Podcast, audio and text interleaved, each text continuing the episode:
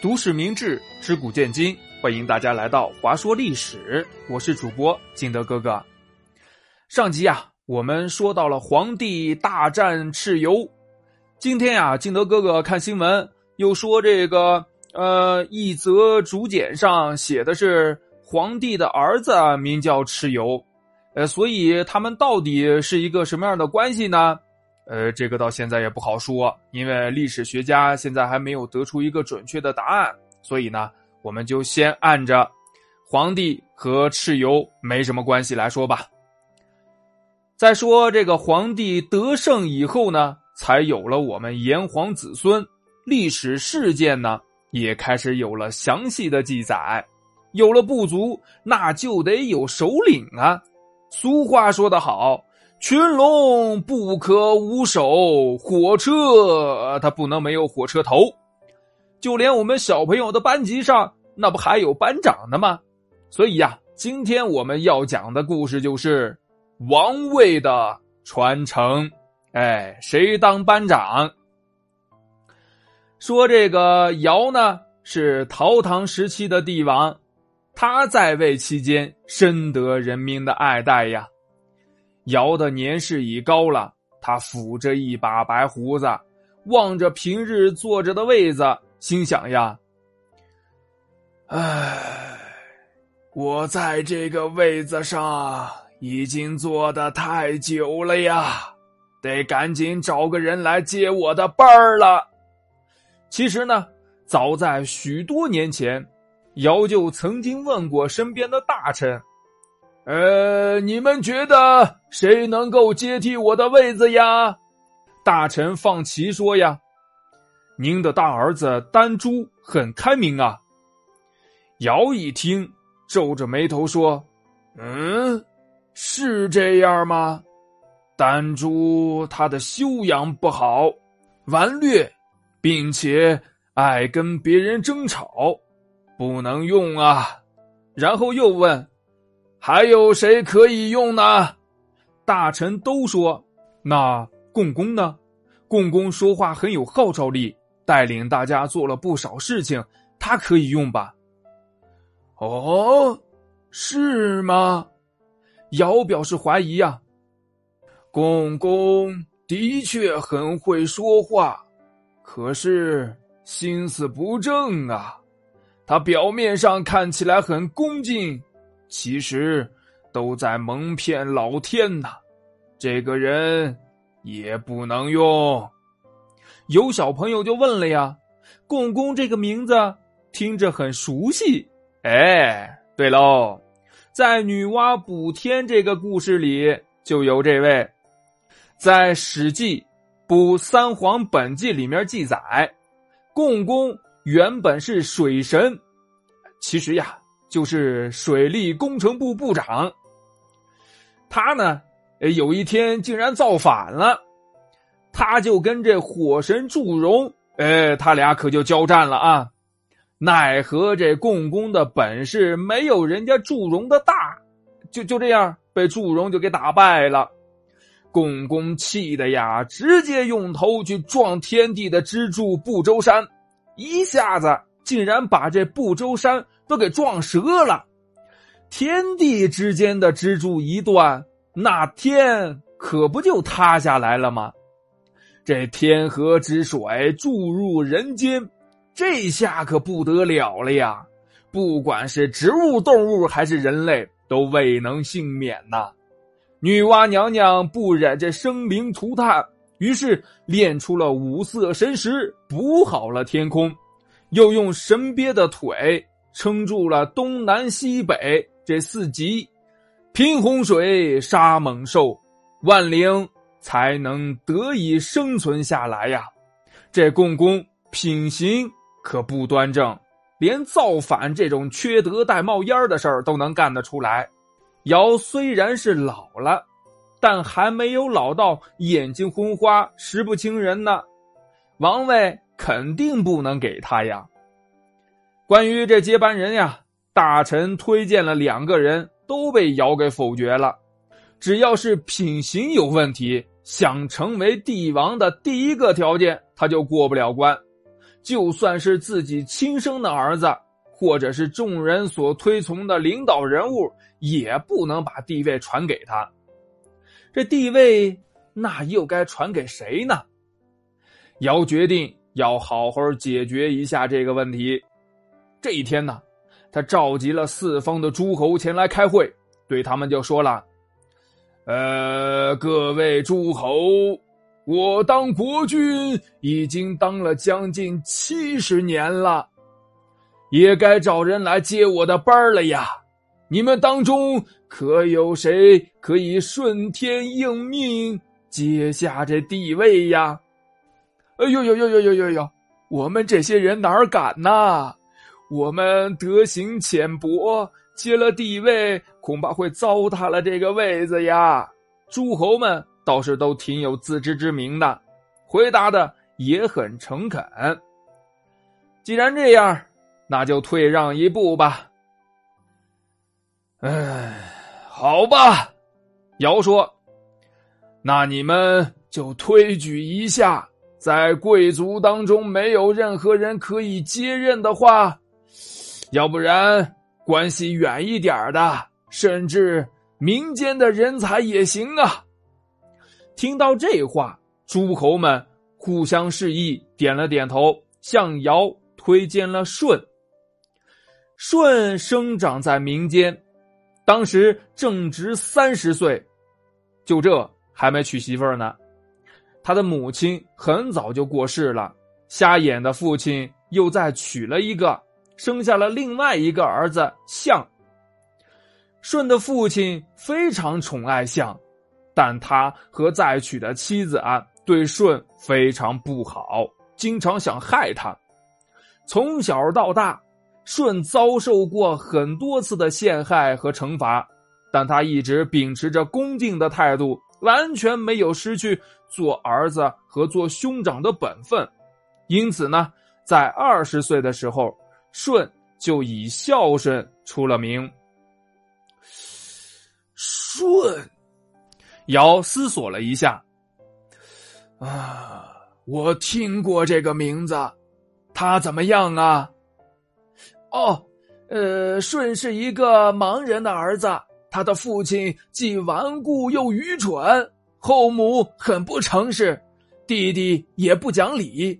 舜呢，却能用心的跟他们和睦相处，引导他们好好做人，让他们不至于沦落到作奸犯科的地步。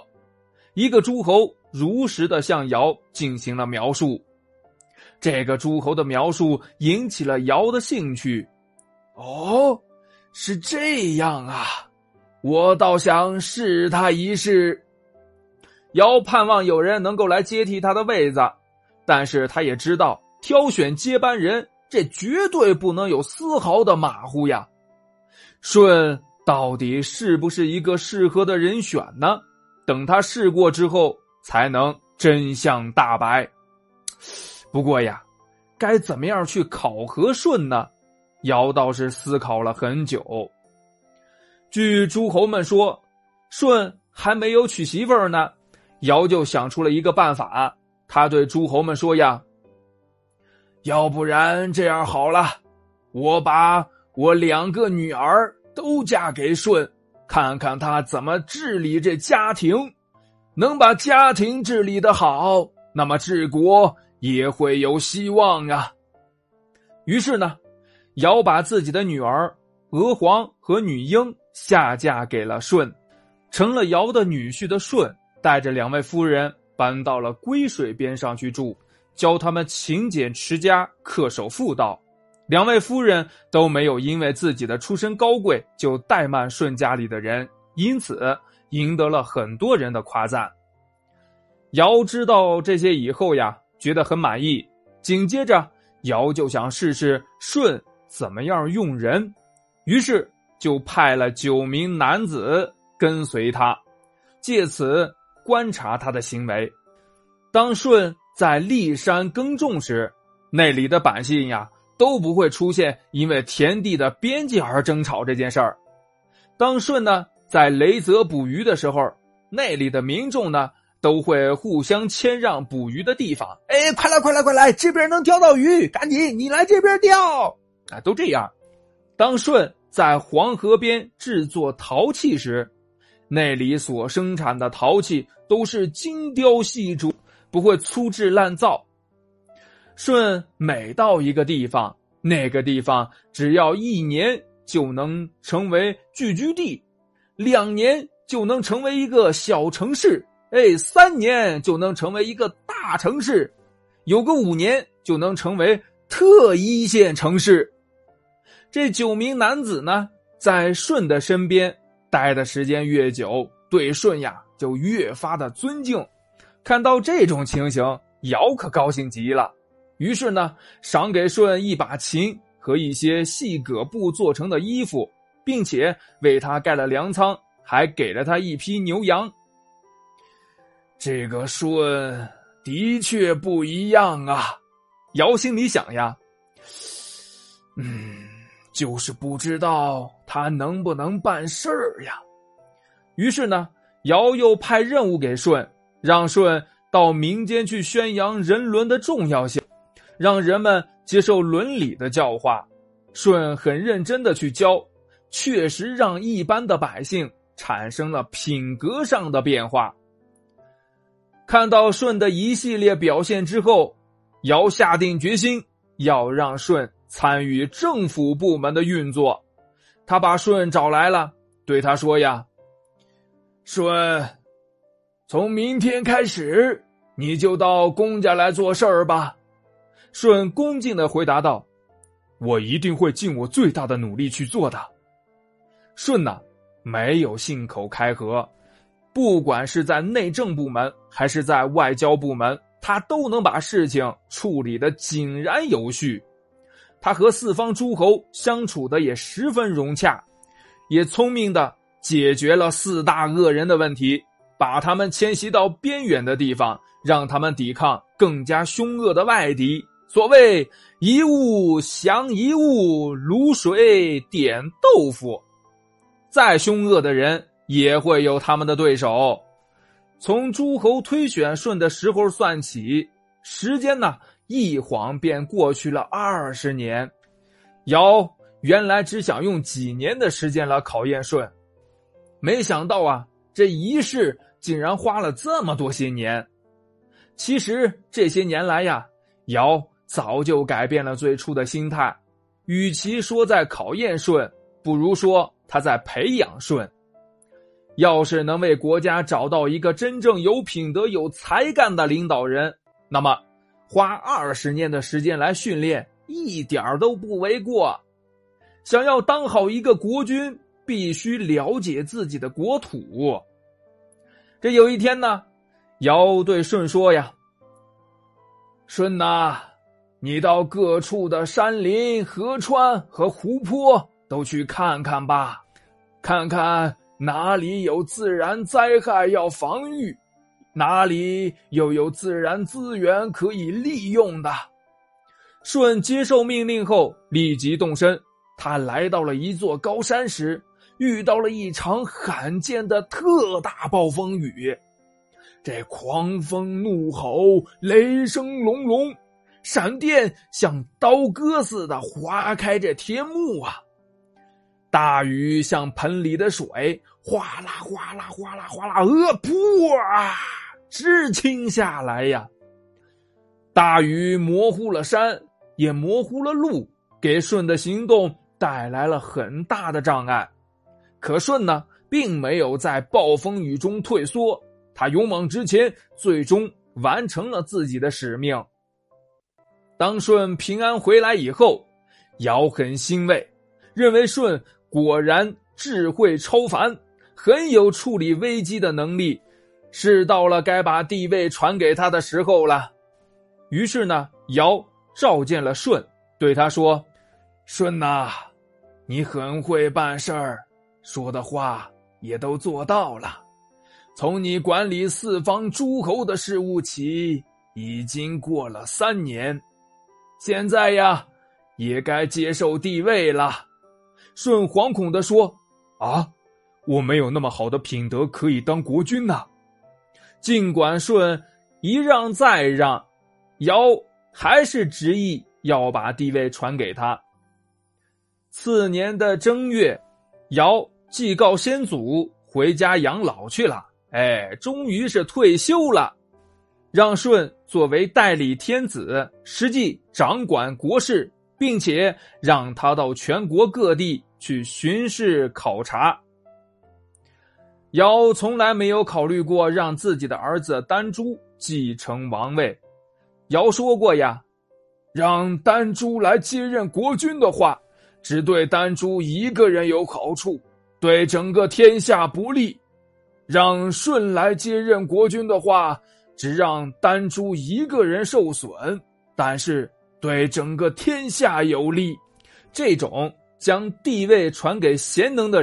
而不传给自己儿子的，就叫做禅让。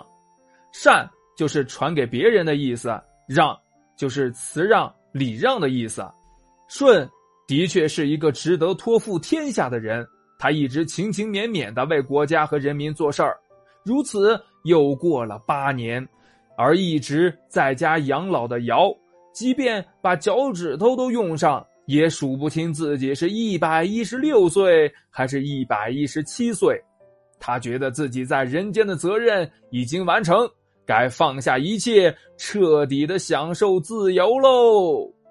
有一天呢，这尧梦见自己身体逐渐的发热，慢慢的飞升上天，紧接着融进耀眼的太阳里边，成为。阳光的一部分，然后又在黄昏的时候飞散成一片片炫目的彩霞，一代帝尧从此长眠。扶桑三年后，舜正式当上天子，改国号为虞，是为帝舜。好了，本期节目就到这里，感谢您的收听。喜欢本栏目的话。欢迎您的点赞、评论和转发，但不接受小朋友们的打赏哦。谢谢大家，我们下期节目再见，拜拜。